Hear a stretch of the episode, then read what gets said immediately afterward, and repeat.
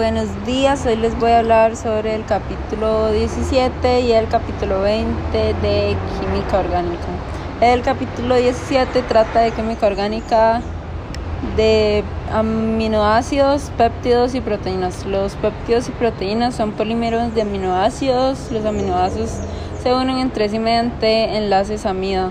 Un aminoácido es un ácido carboxílico con un grupo amino protonado en carbono A.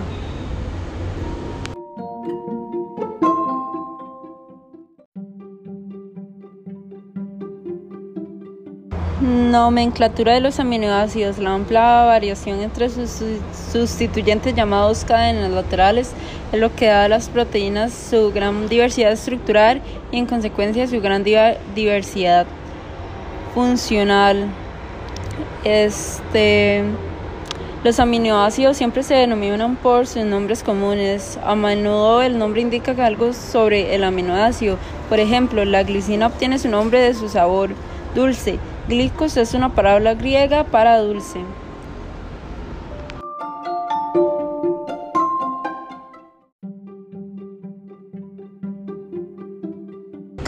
el carbono ah, de todos los aminoácidos presentes en la naturaleza es un centro asimétrico.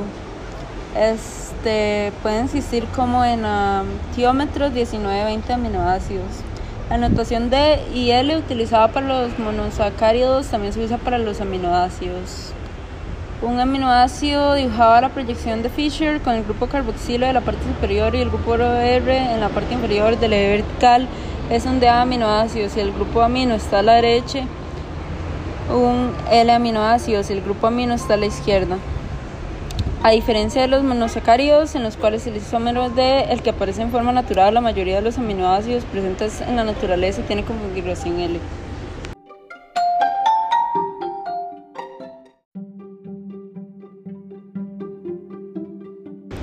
Propiedades ácido-base de los aminoácidos. Todo aminoácido tiene un grupo amino y un grupo carboxilo y cada grupo puede existir de forma ácida o en forma básica dependiendo del pH de la disolución en la cual se disuelva el aminoácido. Eh, el punto isoeléctrico. El punto isoeléctrico de un aminoácido es el valor pH en el que no existe carga neta. En otras palabras, es el valor pH al cual la cantidad de carga positiva de un aminoácido está exactamente balanceada con la cantidad de carga negativa. Separación de aminoácidos. Una mezcla de aminoácidos se puede separar por varias técnicas diferentes. La electroforesis y la cromatografía de intercambio iónico son ejemplos de esas técnicas. Em, cromatografía en papel y en capa fina. La cromatografía en papel separa los aminoácidos según su polaridad. Eh, se aplican unas pocas gotas en, la disolución con la mezcla de aminoácidos en la base de una tira del papel. El borde del papel se coloca en el disolvente, el disolvente se mueve hacia arriba por el papel, arrastrando eh, con él los diferentes aminoácidos.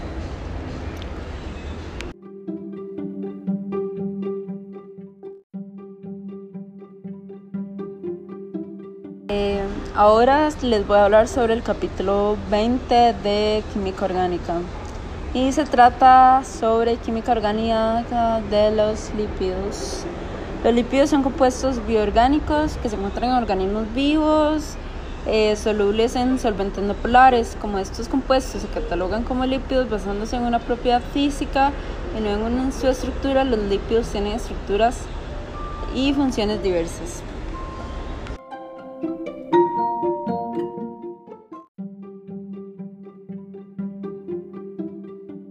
Los ácidos grasos son ácidos carboxílicos de cadena larga. Los ácidos grasos pueden estar saturados con hidrógeno o insaturados. Los ácidos grasos con más de un enlace doble se denominan ácidos grasos poliinsaturados. Los puntos de fusión de un ácido graso saturado aumentan al aumentar la masa molecular debido al aumento de las interacciones de van der Waals entre moléculas.